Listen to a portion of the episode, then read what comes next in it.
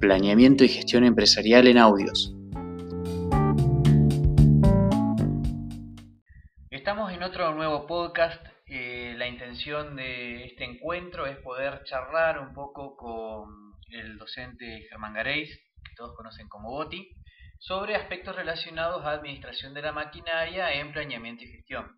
Sabemos que este tema suele resultar un poco difícil a la hora de interpretarlo y como todos ustedes ya saben, nuestra intención es hacer un análisis sobre los conceptos que ustedes ya conocen y no volver a presentar el mismo concepto.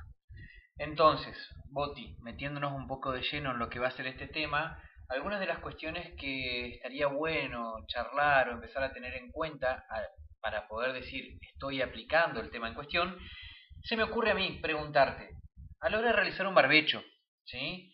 ¿Está bien comparar el gasto que tendría en herbicidas más lo que me cobra, lo que me cobraría el contratista para pulverizar con el gasto de gasoil para pasar una rastra de disco? Bueno, en primer lugar, eh, hola Renzo y a todos los que estén escuchando este, este audio. Y respondiendo a la pregunta, eh, definitivamente no, no está bien, ya que el costo de la maquinaria agrícola, como, como bien sabemos, se compone de, gastos, ¿sí? la, fracción... Eh, en efectivo sería del exacto, más las amortizaciones y los intereses.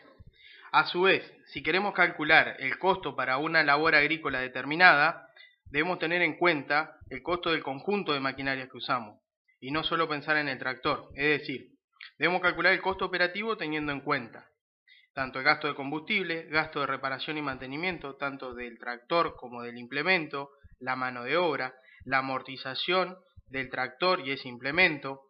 Y además existen otros costos en la maquinaria, ¿sí? como son también la patente, el seguro, el resguardo, pero esto muchas veces se tornan despreciables en el costo operativo respecto al, al resto de los costos que mencionamos anteriormente. Y como estamos hablando de costo operativo, lógicamente lo que es necesario conocer es el tiempo operativo de esa maquinaria, es decir, relacionarlo a la capacidad de trabajo que tiene la máquina. Eh, te pregunto entonces, en función de lo que vos me estás diciendo, ¿podría tomar entonces lo que publica FACMA, por ejemplo, como costo de la labor? ¿O preguntarle al vecino qué es lo que, está, lo que le cuesta o qué es lo que le cuesta al contratista por hectárea? Bueno, eh, como recién mencionaba, FACMA es una cámara, digamos, una federación de contratistas muy importante, muy reconocida a nivel nacional. Eh, claramente son opciones más acertadas a lo que comúnmente se puede ver en el campo, que el productor solo imputa al costo el gasto de combustible y se puede usar como referencia, ¿sí? Pero no hay nada que, reemplace eh, el cálculo de nuestro propio costo operativo. Pero ¿y si yo no tengo registros, igual lo tengo que calcular o cómo hago para el cálculo? Sí, por supuesto. Lo que vos mencionás eh, respecto a los registros son clave en toda empresa, no solo en lo que infiere a la parte de la maquinaria, pero tampoco son limitantes.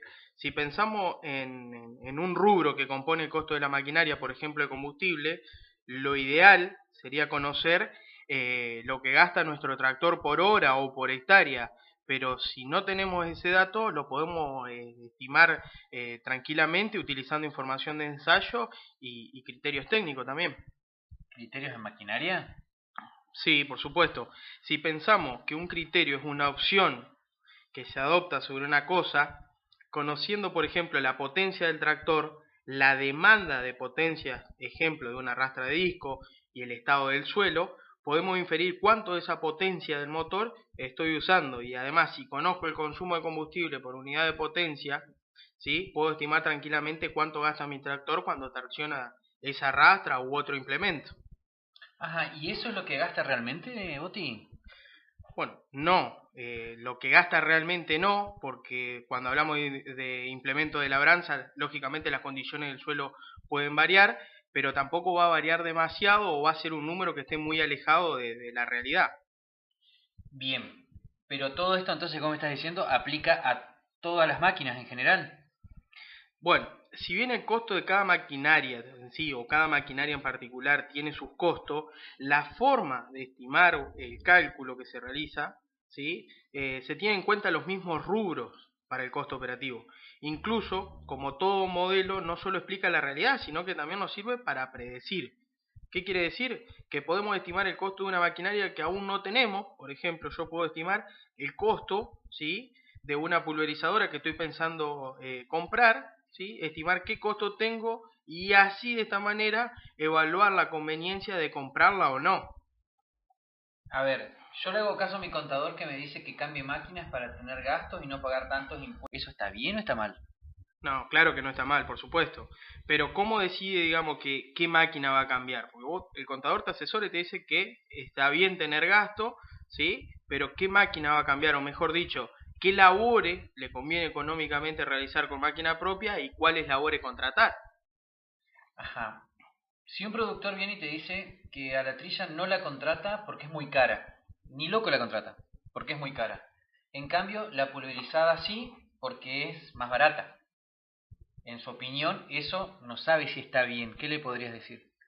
Bueno, claramente que lo que, lo que él tiene que saber es que lo que gasta con, con, su trilladora no es lo que realmente le cuesta, digamos, o, que hay otro costo implícito que muchas veces no lo está teniendo en cuenta. Bueno, lo que está diciendo es que en realidad tendría que ampliar lo que es el análisis y no quedarse solamente con lo que es el gasto de la actividad en sí. Exacto, muchas veces el productor a la hora de, contemplar el costo de la trilla solamente piensa en el gasto de combustible, eh, omitiendo otros rubros que están dentro del costo. Exactamente. Y, por ejemplo, eh, yo soy productor y tengo que tener en cuenta más cosas, igual que con el tractor y el disco y con la pulverizadora, ¿cómo sé si no me conviene comprar una? Bueno, lo primero que tengo que saber es qué máquina necesito, ¿sí? Tenemos que seleccionar una máquina, ¿sí? Acorde al sistema, ¿sí? O, que nos permita realizar las labores de, una manera agronómicamente correcta en tiempo y forma. O sea, a, la hora de ir a elegir una máquina, sea eh, una sembradora o algo, hay, varias cuestiones que nos limitan. En, en principio es la superficie a trabajar y el tiempo disponible que tengamos, ¿sí? claramente todas las labores eh, agrícolas están atadas a una época del año. Nadie va a estar sembrando trigo en agosto o en septiembre y así sucesivamente podemos citar miles de ejemplos. ¿sí? Entonces, el tractor también es una de las principales limitantes. La potencia que tenga ese tractor tiene que estar armonizada con la máquina que nosotros vayamos a comprar. Entonces, una vez que tengamos la máquina, el tamaño de maquinaria, eh, podemos estimar qué capacidad de trabajo va a tener y también, como ya lo mencionamos, estimar los costos, ¿sí?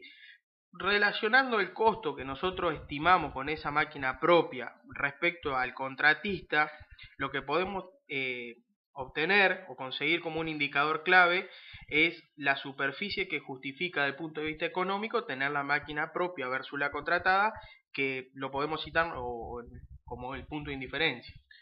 Ajá, eso te quería preguntar, porque siempre se confunde, todo el mundo habla de punto de indiferencia y punto de igualación y punto de equilibrio. Más o menos, ¿qué sería cada uno? Porque independientemente de que no es la idea hablar de los conceptos, eh, generalmente es algo que se confunde, ¿no? Sí, claramente es algo que se confunde bastante a menudo. Bueno, podemos decir que el punto de igualación, ¿sí? También es en sí un punto de equilibrio y es en donde la maquinaria, ¿sí? O sus costos, ¿sí? Da lo mismo tomarlo como costo fijo o como costo variable. Cuando decimos como costo fijo, como costo variable, nos referimos puntualmente a las amortizaciones y a los gastos de reparación y mantenimiento. ¿sí? Entonces, en determinado uso de la maquinaria, eh, estos costos se van a comportar como variable o como fijo y el punto de igualación es el criterio para eh, saber en qué eh, fase de uso de la máquina eh, nos encontramos. Y respecto al punto de indiferencia, en realidad es un concepto económico que evalúa la superficie mínima de trabajo anual que tengo que tener con determinada maquinaria para que se justifique eh, la inclusión de la misma dentro de la empresa.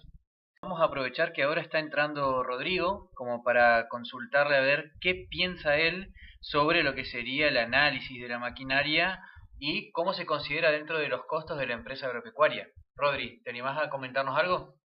Bueno, en, la, en las empresas agropecuarias y principalmente en las empresas agrícolas, donde el parque de maquinaria eh, forma un papel muy importante dentro del capital de la empresa, eh, es muy importante relevar adecuadamente eh, los indicadores y, y, los costos que tienen mantener y utilizar esa maquinaria para hacer un correcto diagnóstico y una correcta planificación de la empresa.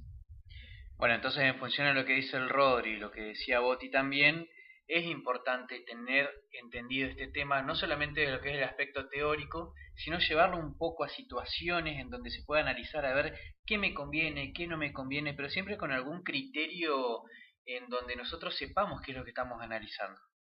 Perfecto. Espero que les sirva y bueno, nos encontramos en el próximo.